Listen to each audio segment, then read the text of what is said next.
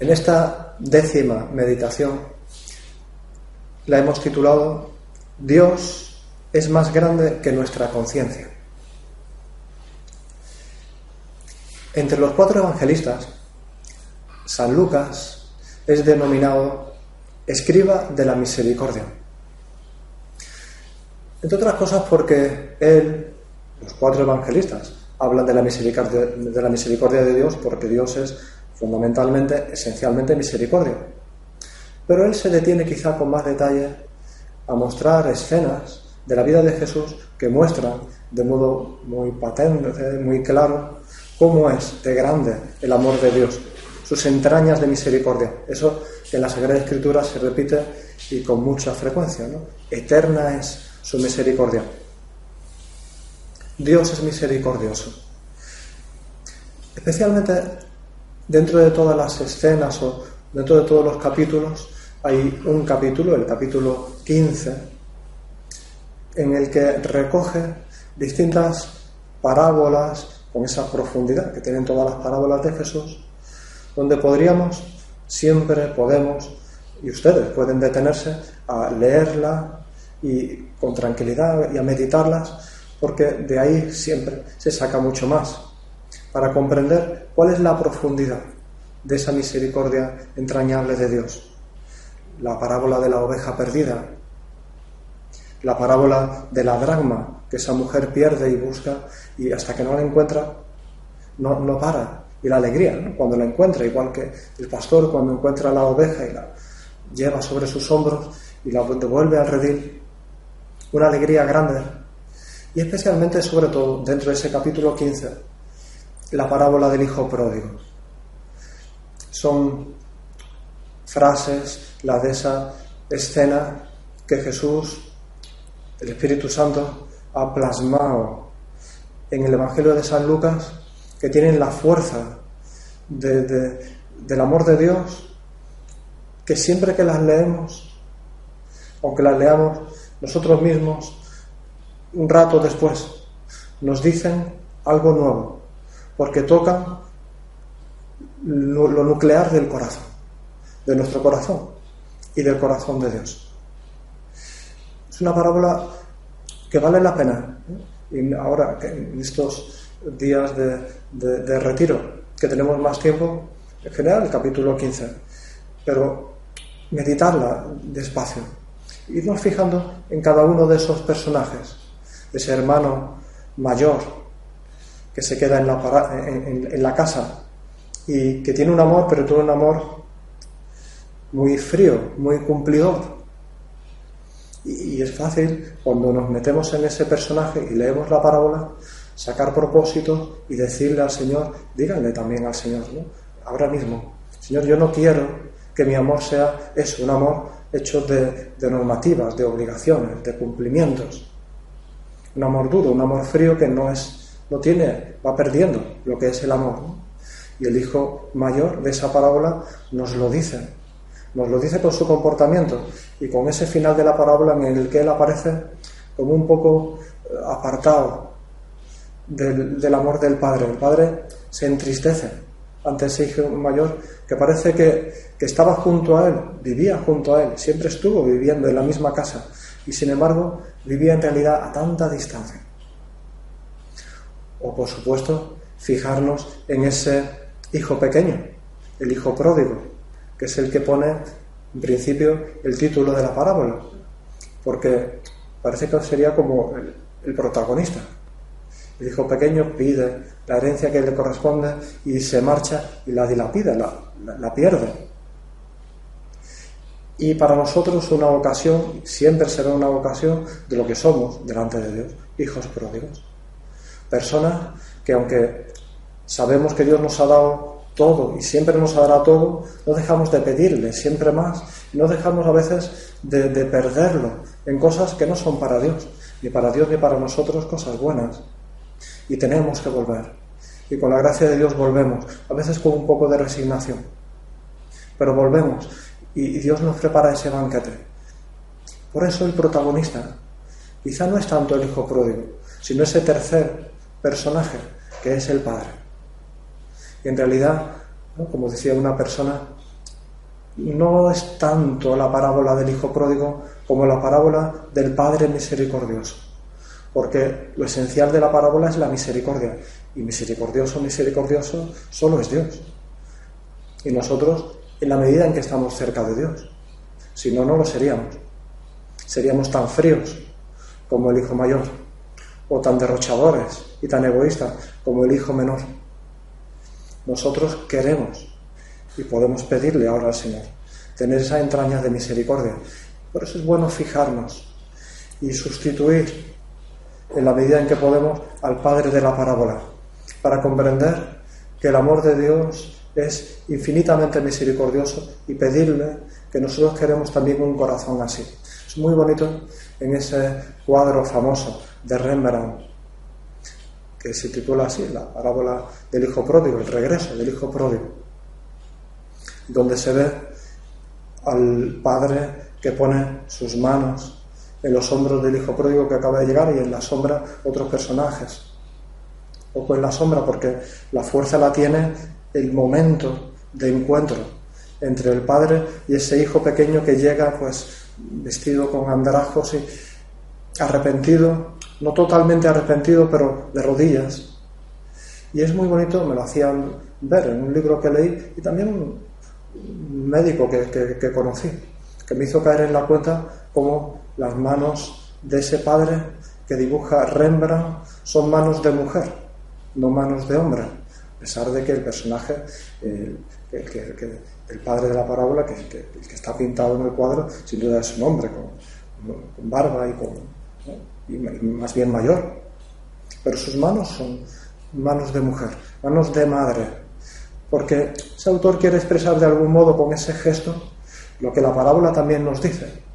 El amor de Dios es de padre y de madre.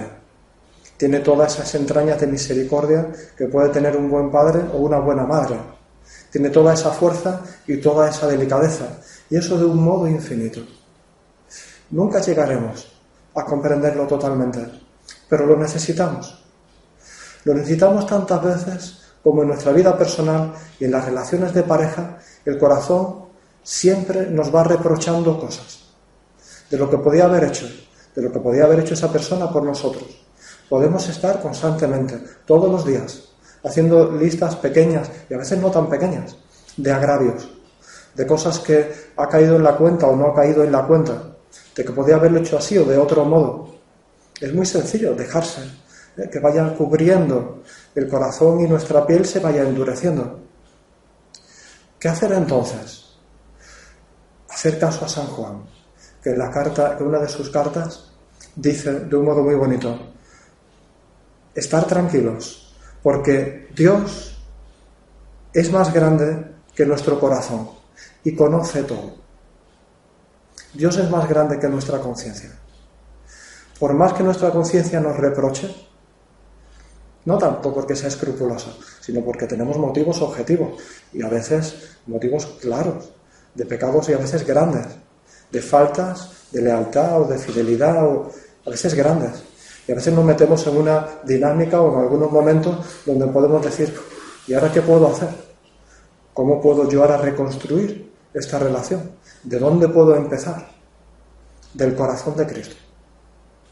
Mirando al corazón de Cristo entendiendo que lo que nosotros no podemos hacer, Dios no solamente lo puede hacer, sino que lo ha hecho ya. Dios tiene, entrañas de misericordia y desde que Cristo vino a la tierra y nos amó y que nos ama y entregó su vida por nosotros, de ese corazón, de ese costado de Cristo abierto en la cruz, surge la gracia suficiente del perdón sobreabundante. Tenemos plena confianza en Dios y recibiremos de Él cuanto pidamos, sigue diciendo San Juan.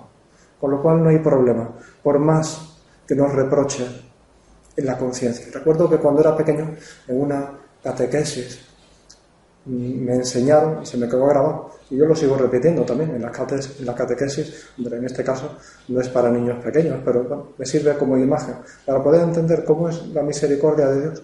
Me decían cómo, me hablaron de un matrimonio que solamente tenía un hijo y que su hijo, aunque intentaron formarlo muy bien, pero cuando llegó su mayoría de edad, 18 años cumplidos exactamente, ¿no? En este caso, pues se marchó de casa, dejando el corazón de los padres destrozados. Parecido a la parábola del hijo pródigo. En realidad, aquel catequista que nos quería enseñar la parábola del hijo pródigo, pero la mostró de un modo actual. Se marchó de casa. Pasaron muchos años. No dio noticias nunca a sus padres. Sus padres estaban con el corazón roto, pero guardando siempre, como buenos padres, con esa esperanza de que su hijo volviera. Y un día ocurrió. Un día ocurrió. Recibieron una carta escrita por su hijo, diciéndoles y contándoles alguna cosa, muy poco, de lo que había sido su vida. Y diciéndoles también que quería volver a casa, que quería regresar, pero que entendía que sus padres no lo comprendieran. Se ponía en situación, tantos años, ninguna noticia. Lo podía comprender y por eso hizo una cosa como muy de niño, ¿eh? o sea, de que ya no era tan niño, pero como muy de niño. Les dijo, veréis, tal día, a tal hora, vuelvo a casa, regreso en tal tren. Y por tanto, a esta hora más o menos, llegaré al portal. Haced una cosa, y lo entenderé.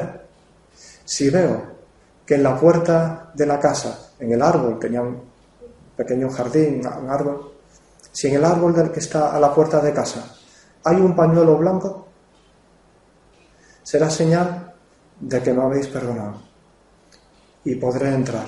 Si no lo viera, me volveré. Lo comprendo perfectamente.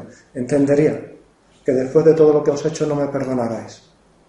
Llegó el día y llegó aquel muchacho ya más mayor, después de tantos años ahí por ahí perdidos, y con esa incertidumbre, con esa ansiedad, con ese dolor mezcla como el del hijo pródigo, más de resignación, no auténtica contrición, pero bueno, con esa esperanza, aunque fuese pequeña. Llegó a casa y cuando llegó, ¿cuál sería su sorpresa? Que no encontró un pañuelo blanco atado al árbol, sino que, sino que vio cómo el árbol estaba cubierto por una inmensa sábana que lo cubría totalmente. En el fondo, una imagen muy bonita para decirnos, y él mismo comprendió algo que no podía entender todavía justo por eso, porque tenía el corazón endurecido. El corazón de sus padres era mucho más grande de lo que él pensaba. Siempre fue así. Igual nos pasa a nosotros con Dios nos pasará siempre. Puede parecer lógico que a veces sospechemos con Dios de Dios me, perdonará esto y también esto, incluso esto. Dios es mucho más grande que nuestra conciencia. Dios, dice el Papa Francisco, no se cansa de perdonarnos. Somos nosotros los que nos cansamos de pedirle perdón. Cuando vamos a la confesión, vamos a un tribunal de misericordia. Recuerdo cómo había un santo de nuestro tiempo que decía que cuando fuéramos a la confesión, entendiéramos que ahí se muestra especialmente el amor de Dios. Y una prueba clara es, y él lo había visto muchas veces, que cuando las personas que no son cristianas les hablas de un Dios todopoderoso, se asombran. O de un Dios redentor, todavía mucho más. Se, se conmueven más.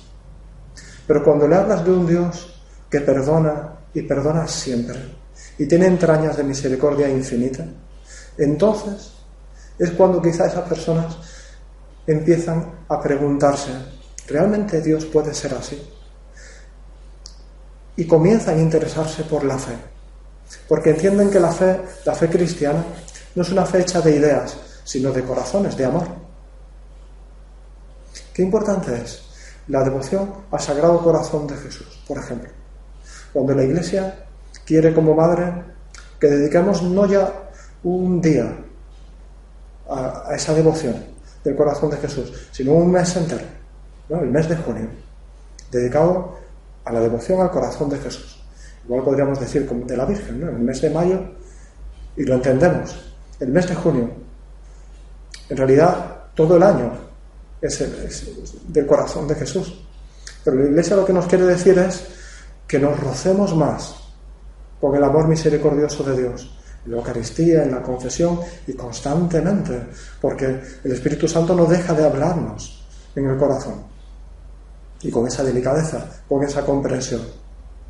Y a partir de ahí es mucho más fácil de lo que pensamos perdonar a la otra persona, comprenderla, situarnos en las necesidades, adelantarnos a ella.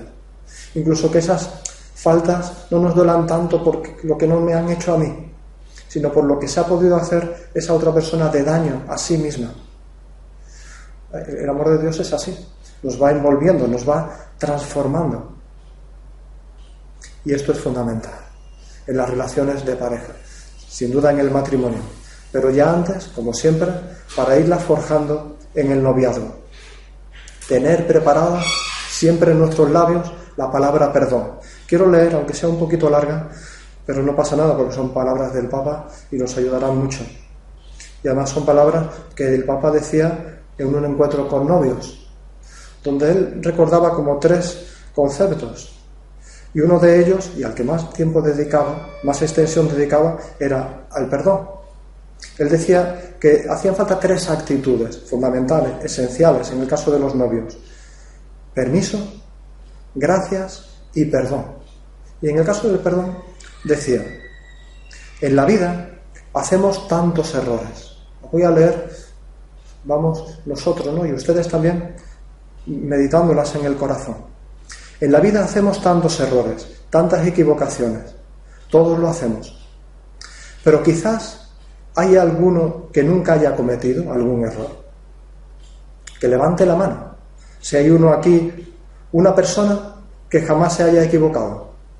Todos lo hacemos, todos. Quizás no hay un día en que no nos equivoquemos. La Biblia dice, el más justo peca siete veces al día. Y así nosotros cometemos errores. Aquí está entonces la necesidad de usar esta simple palabra, perdón. En general, cada uno de nosotros está listo para acusar al otro y para justificarse a sí mismo. Pero esto comenzó por nuestro padre Adán. Cuando Dios le pregunta, pero Adán, ¿tú has comido de aquel fruto? Pero yo no. Es ella la que me lo ha dado. Acusar al otro para no pedir disculpas, perdón, es una vieja historia. Es un instinto que está en el origen de tantos desastres. Aprendemos a reconocer nuestros errores y a pedir perdón. Perdona si hoy alcé la voz. Perdona si pasé sin saludar. Perdona si hoy se me hizo tarde. Perdona si esta mañana estuve silencioso. Si he hablado demasiado sin escuchar nunca. Perdona, me olvidé. Perdona, estaba enojado y me la agarré contigo. Pero tantos perdona al día, podríamos decir. También así crece una familia cristiana. Sabemos todos que no existe una familia perfecta, ni el marido perfecto o la mujer perfecta, ni hablemos de la suegra perfecta. Existimos nosotros, pecadores. Jesús, que nos conoce bien, nos enseña un secreto. No terminar nunca un día sin pedirnos perdón, sin que la paz vuelva a nuestra casa, a nuestra familia. Es habitual pelear entre esposos, pero siempre hay algo, nos hemos peleado. Quizás se han enojado, quizás han volado los platos, pero por favor, recuerden esto. Nunca terminen el día sin hacer la paz. Nunca, nunca, nunca. Este es el secreto. Un secreto para conservar el amor y para hacer la paz. No es necesario un gran discurso. A veces un gesto así y se hacen las paces. Nunca terminar, porque si tú terminas el día sin hacer las paces, aquello que tienes dentro, al día siguiente es frío y duro y es más difícil hacer las paces. Recuerden bien, nunca terminar el día sin hacer las paces. Si aprendemos a pedirnos perdón y a perdonarnos mutuamente, el matrimonio durará y andará adelante. Si terminaba el Papa. Palabras dirigidas a matrimonios, pero perfectamente se pueden aplicar y antes hay que aplicarlos al noviazgo. Nunca terminar el día sin pedirnos perdón. Si vemos que hay algo, aunque sea pequeño, que nos haya separado. que todos los días antes de acostarnos examinemos nuestra conciencia y sepamos pedir perdón si de verdad hemos podido ofender en algo, o si incluso lo sospechamos o lo pensamos. Que recemos bien esas oraciones de, perdón, el acto de contrición, bien rezado, quizá no muchos, pero bien rezado, diciendo, como paladeándolo, ¿no? Por ser vos quien sois, bondad infinita, y porque os amo sobre todas las cosas. Solamente decir eso ya nos llena de cariño a Dios y a las demás personas y a ese novio o esa novia a quien tú, a quien ustedes quieren. Ayudado de vuestra divina gracia, porque si no, sin la gracia de Dios, ¿cómo podríamos comprometernos de verdad para no volver a pecar? Por tanto, idea, idea muy importante. No terminar el día sin pedirnos perdón, sin pedirse perdón. ¿Y en qué medida aprenderé a perdonar y a comprender y a tener paciencia con mi pareja? Pues en la medida en que también aprendo y descubro cómo Dios, antes y siempre, nos perdona a nosotros, les perdona a ustedes. Dios perdona, comprende siempre, tiene paciencia con cada uno de nosotros, aunque le defraudemos, decía a veces San Juan Pablo II, aunque lo defraudemos como a veces también nosotros podemos decir, ¿no? Ustedes pueden decirse uno al otro, es que me has, me has defraudado, ya no puedo confiar en él o confiar en ella, en ella. Pues incluso en eso, Dios es más grande que nuestra conciencia. Dios, así, infinitamente misericordioso, nos enseñará a tener entrañas de misericordia, a no tener miedo, aunque nos puedan llamar quizá por esa actitud aparentemente ingenua, ¿no? no tener miedo, que nos llamen así, quizá inocentes, ingenuos, incluso tontos o locos, también con Cristo lo hicieron. No nos tiene que extrañar, al contrario, será buena señal. Aprendamos eso, como siempre, donde más se aprende, en ese tribunal de misericordia que es la confesión. Porque sin perdón no se puede vivir, el corazón se endurece, no corre la sangre, no corre la gracia, no corre la vida, la alegría entre nosotros, mientras que con la misericordia de Dios siempre tiene todo, todo, tiene arreglo. Pidámoselo, por supuesto, a la Virgen. ¿eh? A Jesús siempre se va y se vuelve por María. Que se va por María es sencillo, lo hemos comprobado tantas veces. Pues comprobémoslo siempre, todos los días, antes de acostarnos. Siempre lo necesitaremos. Que también a Él y a la persona que vive con, con nosotros, podemos volver a través del corazón misericordioso de nuestra Madre.